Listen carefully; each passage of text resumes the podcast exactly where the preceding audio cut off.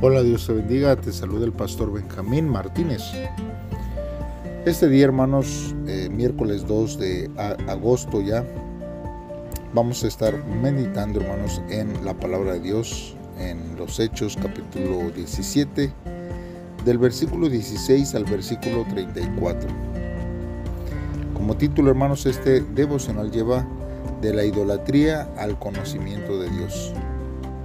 Te invito a que pauses este audio y entonces eh, le pidas a Dios que Él sea el que te ayude a poder eh, meditar y escuchar su palabra de lo que Dios quiere hablar a nuestra vida.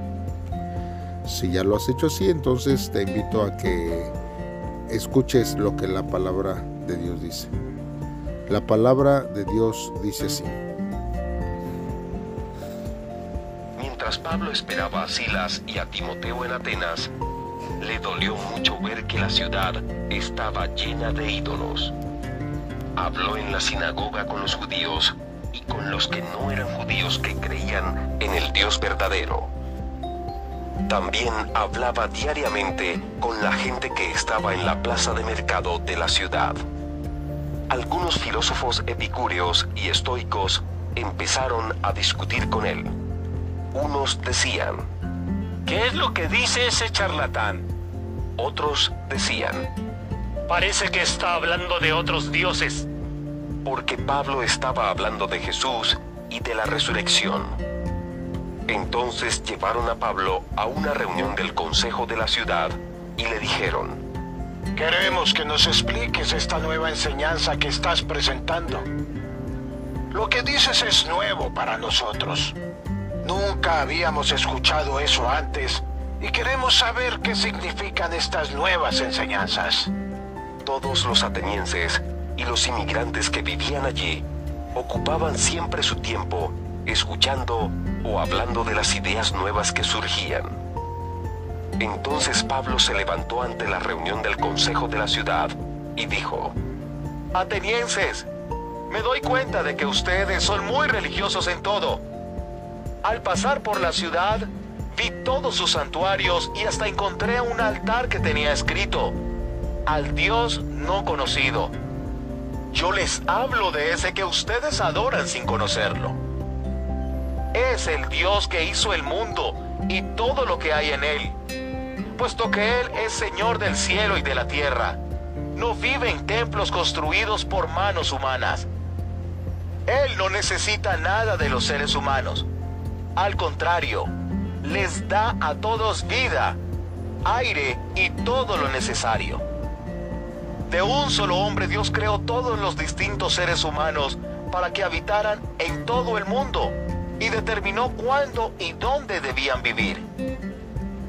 Dios quería que la humanidad lo buscara y, aunque fuera a tientas, lo encontrara. Pero en realidad, Dios no está lejos de ninguno de nosotros. En Él vivimos, nos movemos y existimos.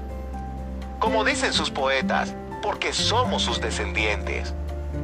Puesto que somos descendientes de Dios, no debemos creer que Dios es algo que la gente imagina o inventa.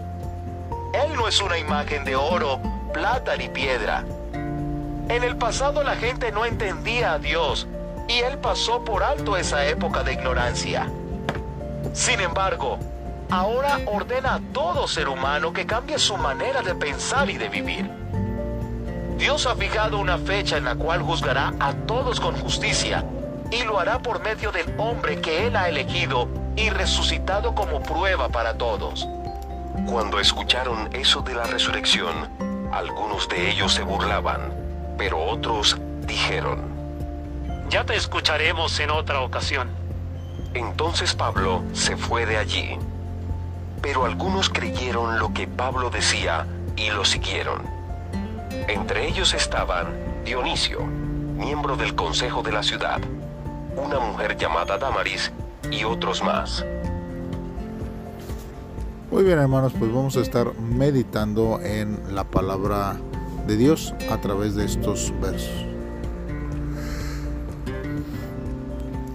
Mira hermano, este, aquí en la palabra de Dios vemos que eh, se mencionan eh, algunos personajes eh, que nosotros también podemos entender un poco cuál era el contexto ahí donde Pablo estaba.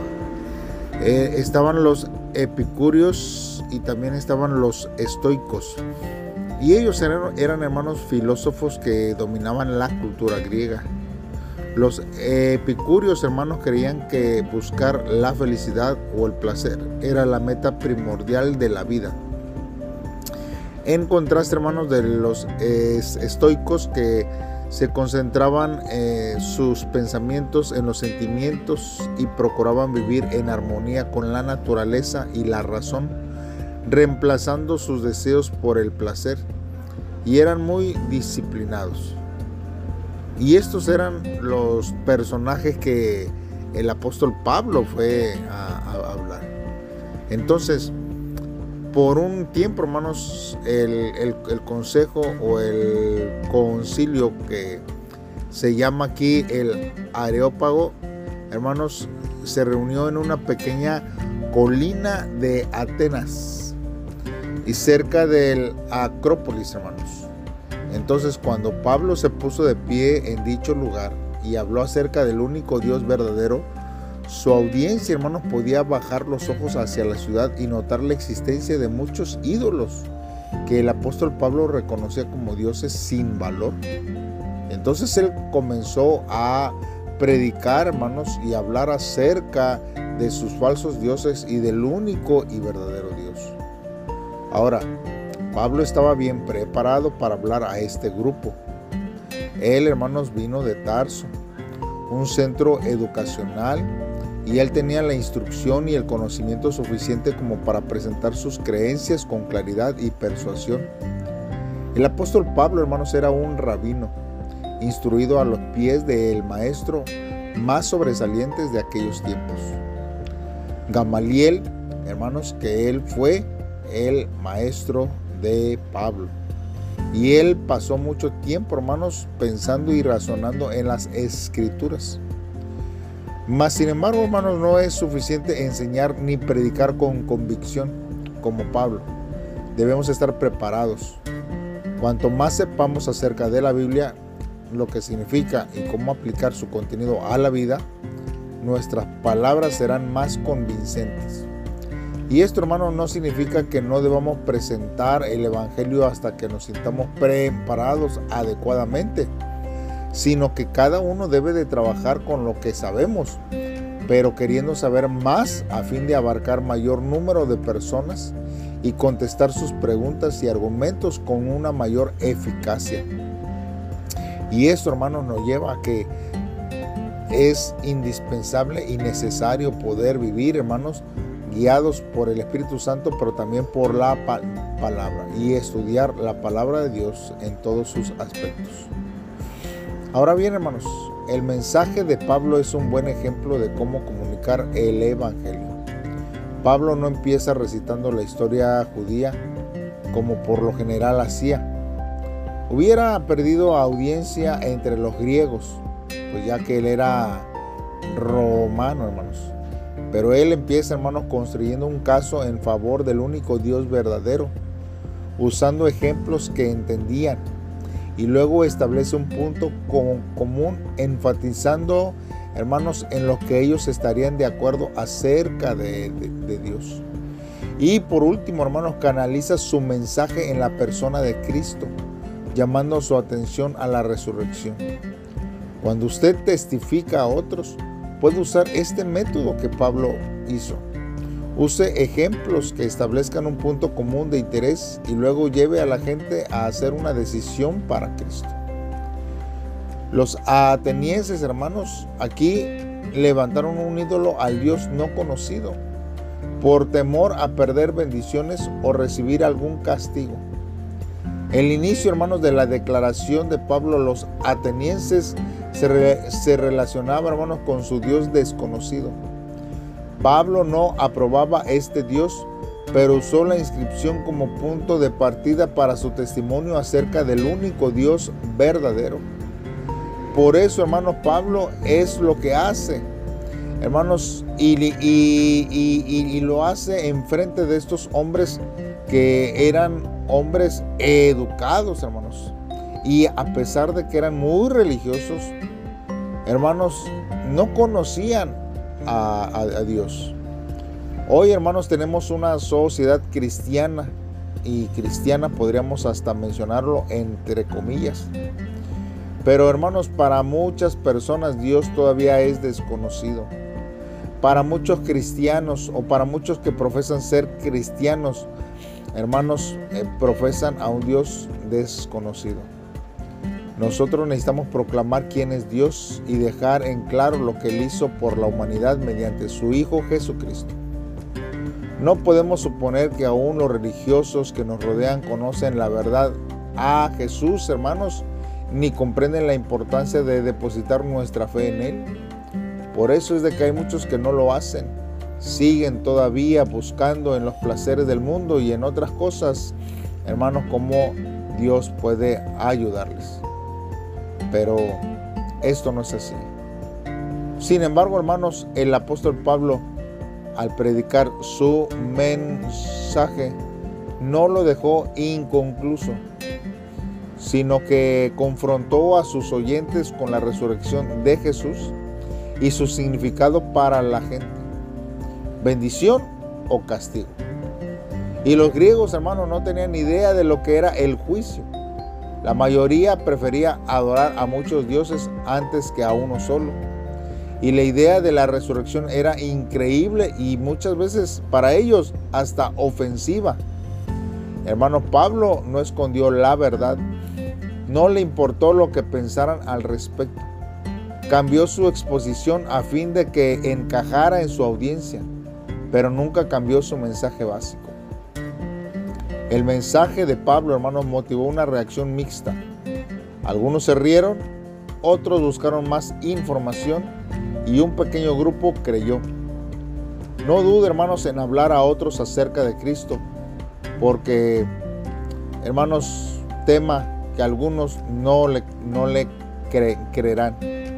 Mas sin embargo no espere una respuesta positiva masiva a su testimonio, aunque crean pocas personas. Siempre, hermanos, va a valer el esfuerzo que uno hace por predicar la palabra de Dios. Hoy nosotros podemos reflexionar por lo menos en dos aspectos. Cuando he sentido ira ante alguna injusticia cometida en la obra de Dios. Cuando nosotros hemos defendido la palabra de este Dios. Necesitamos ver, hermanos, cómo Dios es el que obra de una manera especial sobre nuestras vidas. Y nosotros, hermanos, tenemos que tener una reacción en cuanto a ello. Mas, sin embargo, hermanos, nosotros necesitamos eh, defender solamente, hermanos, eh, lo que la palabra de, Dios nos habla y nos dice. Y no entrar en discusiones, ¿verdad? O en algún tipo de, de situaciones que esto traiga a nuestras vidas. Y también, hermanos, como nosotros necesitamos aprender a evangelizar a personas que son religiosas. El apóstol Pablo lo hizo. Entonces quiere decir que necesitamos nosotros hablarle también a ellos y tratar de traerlos a el conocimiento de la palabra de Dios verdadera. Solamente Dios, hermanos, puede hacerlo. Y también, hermanos, en un, un estudio este, constante de la palabra de Dios, ya que pues nosotros cuando no tenemos un conocimiento amplio y ellos tienen más, pues podemos nosotros salir de esa plática quizás avergonzados, hermanos, por tener no el conocimiento eh, para poder hablar con ellos, eh, eh, encaminarlos a la verdad. Así que vamos a hacer una oración a Dios y a pedirle que Él sea el que obre en nuestra vida. Padre, en esta hora, Estamos delante de ti, Dios, sabiendo, Señor, que tú eres un Dios creador de los cielos y de la tierra. Tú eres Dios soberano y gracias te doy, Señor, por invertir en mi vida con tu sublime gracia, Señor.